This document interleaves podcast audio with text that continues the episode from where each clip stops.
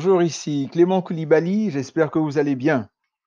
J'ai intitulé le message d'aujourd'hui Il faut respecter les autorités. Ah oui, vraiment?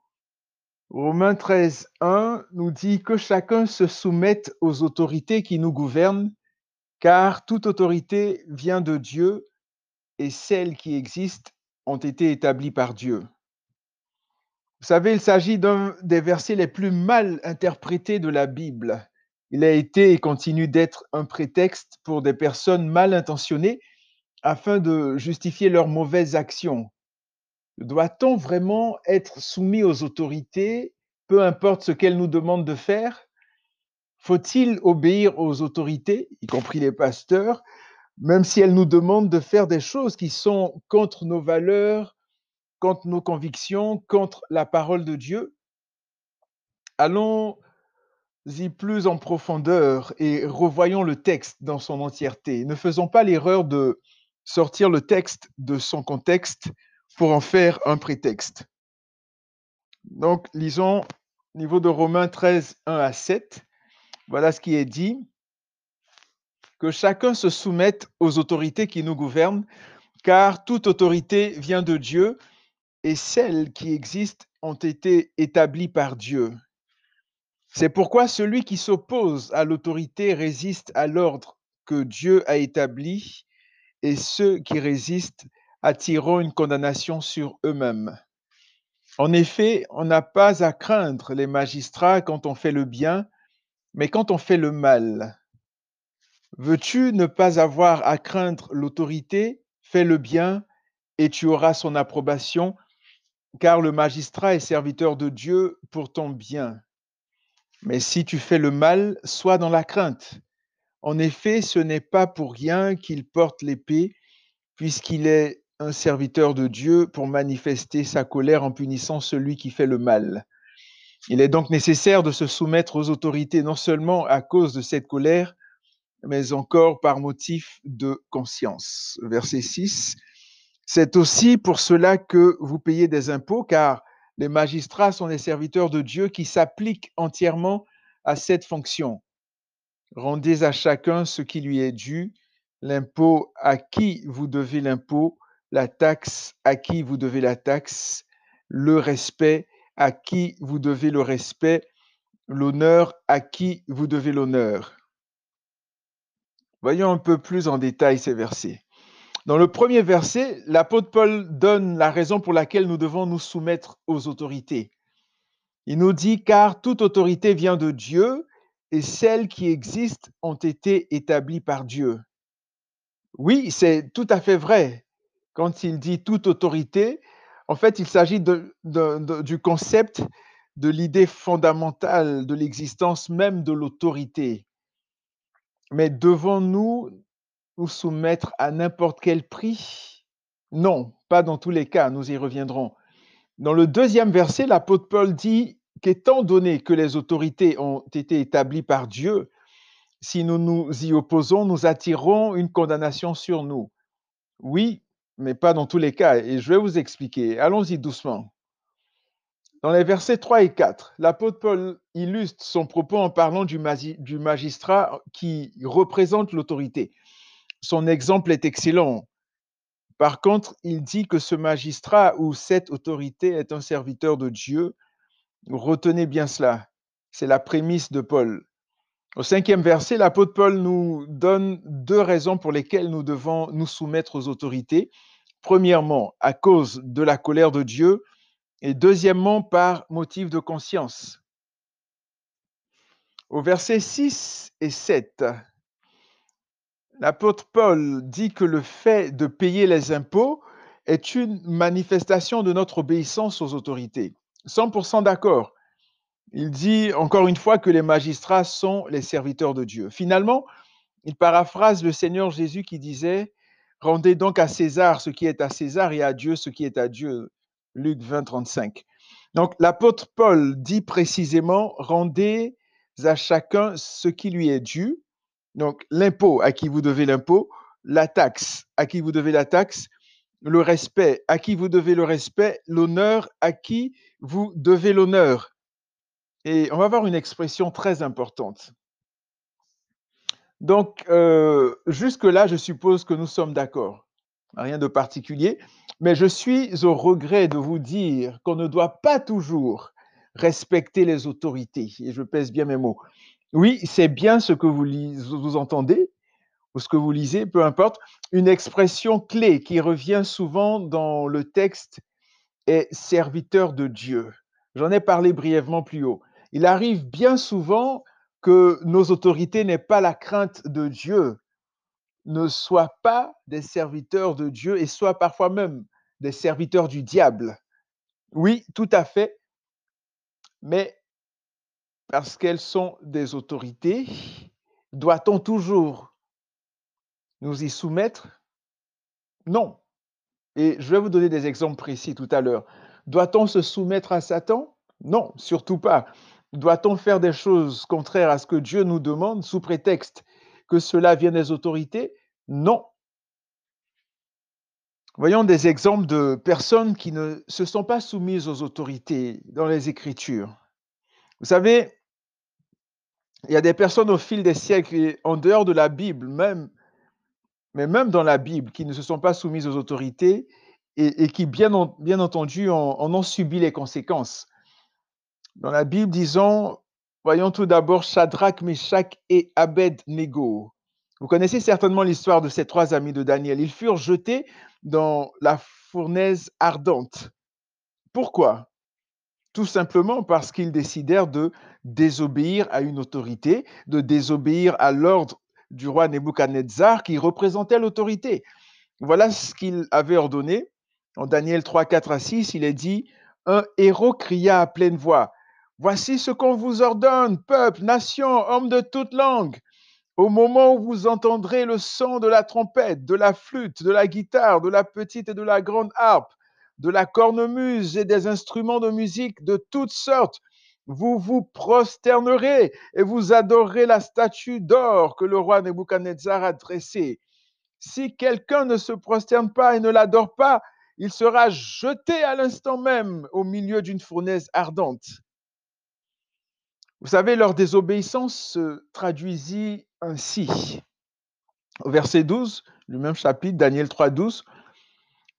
Or, il y avait, il y a des Juifs c'est des personnes, des Kwakwato, comme on dit en Côte d'Ivoire, des rapporteurs, des personnes qui sont venues euh, parler euh, de, des amis de Daniel à, Nebuchadnezzar. Donc il est dit au verset 12, Or il y a des Juifs à qui tu as confié l'administration de la province de Babylone, Shadrach, Meshach et Abednego. Ces hommes ne tiennent aucun compte de ton ordre. Ils ne servent pas tes dieux et n'adorent pas la statue en or que tu as dressée. Lorsque le roi demanda des comptes aux amis de Daniel, voici leur réponse. Shadrach, Meshach et Abednego répliquèrent au roi Nebuchadnezzar. Nous n'avons pas besoin de te répondre là-dessus. Notre Dieu est celui que nous servons. Ce Dieu-là, notre Dieu peut nous délivrer de la fournaise ardente et il nous délivrera de ton pouvoir, roi. Et même s'il ne le faisait pas, sache, roi, que nous ne servirons pas tes dieux et que nous n'adorerons pas la statue en or que tu as dressée. Vous savez, la suite est glorieuse. Ils sortirent de la fournaise ardente intacte. Le feu ne leur avait absolument rien fait. Et même s'ils mouraient, ce serait glorieux. J'aimerais ouvrir une parenthèse ici et déclarer de la part du Seigneur ces versets dans vos vies. Ainsi parle maintenant l'Éternel qui t'a créé, ô Jacob, celui qui t'a formé, ô Israël. Ne crains rien, car je te rachète. Je t'appelle par ton nom, tu es à moi. Si tu traverses les eaux, je serai avec toi, et les fleuves, ils ne te submergeront point. Si tu marches dans le feu, tu ne te brûleras pas, et la flamme ne t'embrasera pas. Car je suis l'Éternel ton Dieu, le Saint d'Israël, ton serviteur. Ésaïe 43, 1 à 3. Donc là, on a vu l'exemple de Shadrach, Meshach et Abednego qui ont désobéi à l'autorité. Parlons de Daniel. Vous vous rappelez certainement de Daniel dans la fosse au lion. Pourquoi fut-il jeté dans cette fosse? Tout simplement parce qu'il décida de désobéir aux autorités. Les ennemis de Daniel, des jaloux, trompèrent le roi Darius et l'amenèrent à signer un décret qui condamnerait Daniel. Daniel 6, 7 à 10, il est dit, puis ses responsables et ses administrateurs se précipitèrent vers le roi et lui dirent, Roi Darius, puisses-tu vivre toujours? Tous les responsables du royaume, les intendants, les administrateurs, les conseillers, les gouverneurs sont d'avis que le roi proclame un édit comportant une interdiction sévère. Toute personne qui, dans l'espace de 30 jours, adressera des prières à un autre Dieu ou homme que toi, roi, sera jeté dans la fosse au lion. Maintenant, roi, confirme l'interdiction et écrit le décret afin qu'il ne puisse pas être modifié comme la loi des Mèdes et des Perses qui est irrévocable. Là-dessus, le roi Darius écrivit le décret d'interdiction. Que fit Daniel? Se résigna-t-il parce que le roi avait signé le décret? Est-ce qu'il raisonna comme bien des chrétiens aujourd'hui qui disent Oh, il faut respecter les autorités La Bible dit de respecter les autorités. Soyons un bon témoignage. Faisons ce que les autorités nous demandent. De telles pensées ont-elles traversé l'esprit de Daniel? Absolument pas. Voyons la suite. Daniel 6, verset 11 nous dit, lorsque Daniel fut au courant de la rédaction de ce décret, il se retira dans sa maison où les fenêtres de la chambre à l'étage étaient ouvertes dans la direction de Jérusalem. Trois fois par jour, il se mettait à genoux, priait et exprimait sa reconnaissance à son Dieu, tout comme il le faisait avant. Vous pourrez lire ou relire la suite du récit. Toujours est-il que le roi Darius jeta à contre-coeur Daniel dans la fosse au lion et que l'Éternel l'en délivra. On a parlé de Shadrach, Meshach et Abednego qui ont désobéi aux autorités. On a parlé de Daniel, on vient de parler de Daniel, et voyons maintenant Pierre et Jean. Pierre et Jean, donc dans le Nouveau Testament, après avoir guéri un boiteux ou un paralytique de naissance, Acte chapitre 3, Pierre et Jean furent arrêtés et le lendemain, ils comparurent devant les chefs du peuple, les anciens et les spécialistes de la loi, qui étaient les autorités de l'époque. Donc, ils leur demandèrent des comptes. Donc, les autorités demandèrent à Pierre et Jean des comptes en Acte 4, 13 à 17, ainsi ce qui s'est passé. Lorsqu'ils virent, donc les autorités, lorsqu'ils virent ces personnes, ces hommes-là, l'assurance de Pierre et de Jean, ils furent étonnés, car ils savaient que c'étaient des hommes du peuple sans instruction et ils les pour avoir été avec reconnaissaient pour avoir été avec Jésus. Mais comme ils voyaient debout avec eux l'homme qui avait été guéri, il n'avait rien à répliquer. Ils leur ordonnèrent de sortir du Sanhédrin, puis ils délibérèrent entre eux en disant, Que faire à ces hommes? En effet, ils ont accompli un signe miraculeux évident. C'est clair pour tous les habitants de Jérusalem, nous ne pouvons pas le nier. Mais afin que cela ne se propage pas davantage parmi le peuple, défendons-leur avec menace de parler désormais à qui que ce soit en ce nom-là. Alors ils les appelèrent et leur interdirent absolument de parler ou d'enseigner au nom de Jésus. Après cet ordre venant des autorités, Pierre et Jean décidèrent de s'y soumettre. Est-ce bien ce qui est écrit? Non, absolument pas. Bien au contraire. En acte 4, 19 à 20, voici ce qui est dit. Pierre et Jean leur répondirent, Est-il juste devant Dieu de vous écouter, vous, plutôt que Dieu? Jugez-en vous-même. Quant à nous, nous ne pouvons pas ne pas annoncer ce que nous avons vu et entendu. Waouh remplis du Saint-Esprit. Ils eurent ce courage, cette audace, cette confiance de répondre aux autorités de l'époque. Donc, on a parlé de Shadrach, Meshach, Abednego, on a parlé de Daniel, on vient de parler de Pierre et Jean. Voyons maintenant le Seigneur Jésus lui-même. Le Seigneur Jésus ne respecta pas en tout point les autorités. Il n'y a qu'à penser aux nombreuses accusations à son égard, notamment concernant le fait qu'il guérissait pendant le sabbat. Jean avait interdit de faire du bien assez particulier ou de guérir des personnes parce que c'était le jour du sabbat. Au lieu de se réjouir de la guérison, du miracle, ben, les pharisiens et tout ça, euh, on voulait à Jésus. Et, malheureusement, nous sommes parfois des pharisiens encore aujourd'hui dans notre manière de voir les choses, de les concevoir. Que Dieu nous pardonne, que le, que le Seigneur nous aide. Donc, il n'y a qu'à lire les évangiles pour se rendre compte que notre Seigneur était un grand contestataire, d'une certaine façon, avec respect bien sûr que je le dis. Il allait à contre-courant et il prenait fermement position contre l'establishment de son époque. C'est d'ailleurs une des raisons pour, pour laquelle ils ont décidé de l'éliminer. Donc on voit le Seigneur Jésus, on voit aussi Jean-Baptiste.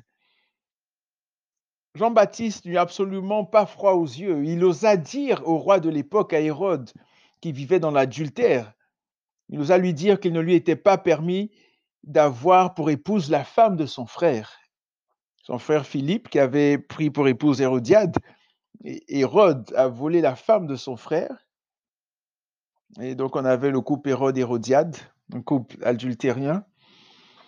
Et combien d'hommes de Dieu ou de pasteurs ou de leaders religieux sont capables de dire aux grands types, aux grands de ce monde, aux personnes riches ou aux autorités qui fréquentent leurs assemblées, euh, ces personnes-là qui donnent beaucoup d'offrandes, beaucoup de dîmes ou qui supportent la construction de l'Église, combien sont prêts à leur dire qu'il ne leur est pas permis de continuer à mener la vie peut-être dissolue qu'ils ont ou à continuer de vivre dans le péché, de commettre l'adultère, bien qu'ils soient au courant. Sommes-nous capables de le faire comme Jean-Baptiste? Où sont les Jean-Baptiste d'aujourd'hui? Où sont ces personnes qui, qui n'ont pas froid aux yeux, qui dénoncent le péché, qui disent la vérité à cause de l'amour ou de la crainte qu'ils ont de Dieu? Seigneur, pardonne-nous notre couardise Prends pitié de nous et remplis-nous de ton esprit, de ton audace, de ton courage. Donc on a parlé de Shadrach, Meshach, Abednego, de Daniel, de Pierre et de Jean, du Seigneur Jésus, de Jean-Baptiste. Voyons un peu les saints martyrs dans la Bible. Quand je parle de saints, je ne parle pas de saints c'est pas en tant que des personnes qui doivent être vénérées, mais simplement en tant que chrétiens. En effet, sans dénigrer nos prédécesseurs et, les modèles qu'ils sont pour nous, ils sont des saints, comme nous qui sommes aussi des saints si nous marchons véritablement avec Jésus, si nous avons vraiment la crainte de Dieu et nous sommes remplis de, du, Saint-Esprit. Si nous sommes remplis du Saint-Esprit, nous sommes des saints pas si vous vous rappelez, mais l'apôtre Paul n'appelait-il pas saint, S-A-I-N-T, les chrétiens des différentes églises à qui il écrivait? Par exemple, en Éphésiens 1.1, Paul, apôtre de Jésus-Christ, par la volonté de Dieu aux saints qui sont à Éphèse, donc aux chrétiens qui sont à Éphèse. Dans Philippiens 1.1, Paul et Timothée, serviteurs de Jésus-Christ, à tous les saints en Jésus-Christ qui sont à Philippe. Philippiens 4, 21 à 22, saluez tous les saints en Jésus-Christ. Les frères qui sont avec moi vous saluent, tous les saints vous saluent, et principalement ceux de la maison de César. Et Colossiens 1, 1 à 2, Paul, apôtre de Jésus-Christ, par la volonté de Dieu, et le frère Timothée, aux saints et fidèles frères en Christ qui sont à Colosse. Voici donc le passage qui concerne les saints martyrs. En Hébreu 11, 35 à 40, il est dit Des femmes ont retrouvé leur mort par la résurrection. D'autres ont été torturées et n'ont pas accepté de délivrance afin d'obtenir une meilleure résurrection. D'autres ont été torturés. D'autres encore ont subi les moqueries et le fouet, les chaînes et la prison. Aujourd'hui, quelqu'un ne nous salue pas ou on a un petit problème, un petit souci. Oh, je suis persécuté, je suis ci, je suis ça. Mais là, on voit des gens qui ont été torturés, des gens qui ont vraiment souffert et, qu'on puisse prier vraiment. Parce qu'au moment où ce genre de choses va arriver avec les temps qu'on vit actuellement, qu'on puisse être prêt, qu'on puisse résister, qu'on puisse tenir ferme. nous dit d'autres ont été torturés et n'ont pas accepté de délivrance, n'ont pas accepté de renier Jésus afin d'obtenir une meilleure résurrection. Est-ce que ce sera le cas pour nous aussi? Verset 36, d'autres encore ont subi les moqueries et le fouet, les chaînes et la prison. Ils ont été lapidés, sciés, mis à l'épreuve. Ils sont morts, tués par l'épée. Ils sont allés d'un endroit à l'autre, habillés de peau de, brebis ou de chèvre, privés de tout, persécutés, maltraités. Eux dont le monde n'était pas digne. Ils erraient dans les déserts et les montagnes, dans les grottes et les abris de la terre. Tout cela bien qu'ayant reçu un bon témoignage grâce à leur foi, n'ont pas obtenu ce qui leur était promis, car Dieu avait en vue quelque chose de meilleur pour nous. Ainsi, il ne devait pas parvenir sans nous à la perfection. Hébreu 11, 35 à 40. Beaucoup, beaucoup de réflexions, de méditation sur ces versets. Donc là, on vient de voir les saints martyrs dans la Bible. Voyons maintenant les saints martyrs en dehors de la Bible. Donc, euh, les sources par rapport à ces saints martyrs en dehors de la Bible, c'est une information du site Info Chrétienne qui cite euh, quelques martyrs. On a par exemple Sharon Massi, pardon, M-A-S-I-H, ce Pakistanais de 15 ans est mort sous les coups de ses camarades de classe. Pourquoi? Parce qu'il a décidé de marcher avec Jésus. Décidé de ne pas se plier à ce que les autorités ou les autres pensaient. Parce que le Pakistan, c'est un pays euh, à majorité musulmane. Majorité musulmane, pardon. Et on a Elena euh, Agnieszka Kmiek, une Polonaise de 26 ans qui est morte poignardée de 14 couteaux, 14 coups de couteau, pardon, par deux hommes, alors qu'elle se trouvait en Bolivie pour faire quoi? Pour évangéliser, pour parler de Jésus. Vous voyez? Joseph Naga et John Manier, ces deux catéchistes sont morts au Nigeria dans une attaque kamikaze de Boko Haram. Sylvester Lee Jiantang âgé de 93 ans. Sylvester est mort dans une prison chinoise après 14 ans de travaux forcés parce qu'il confessait Jésus. Huit chrétiens sont morts pendant l'incursion de Daesh à Marawi aux Philippines. Ils refusaient de réciter la Shahada, prière musulmane certainement pour par rapport à l'islam, parce qu'ils étaient chrétiens. Sultan Massi, à 47 ans, il ne voulait pas s'arrêter de prêcher l'évangile. Malgré les menaces régulières, il a été tué par balle dans la rue.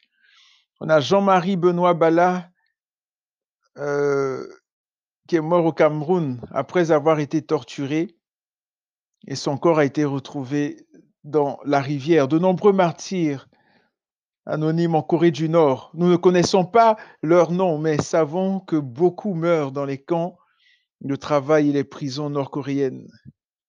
On a Gamal et Nadia Sami, morts en Égypte, égorgés dans leur lit le jour de Noël copte. Vous voyez? Ça, c'est des personnes qui ont refusé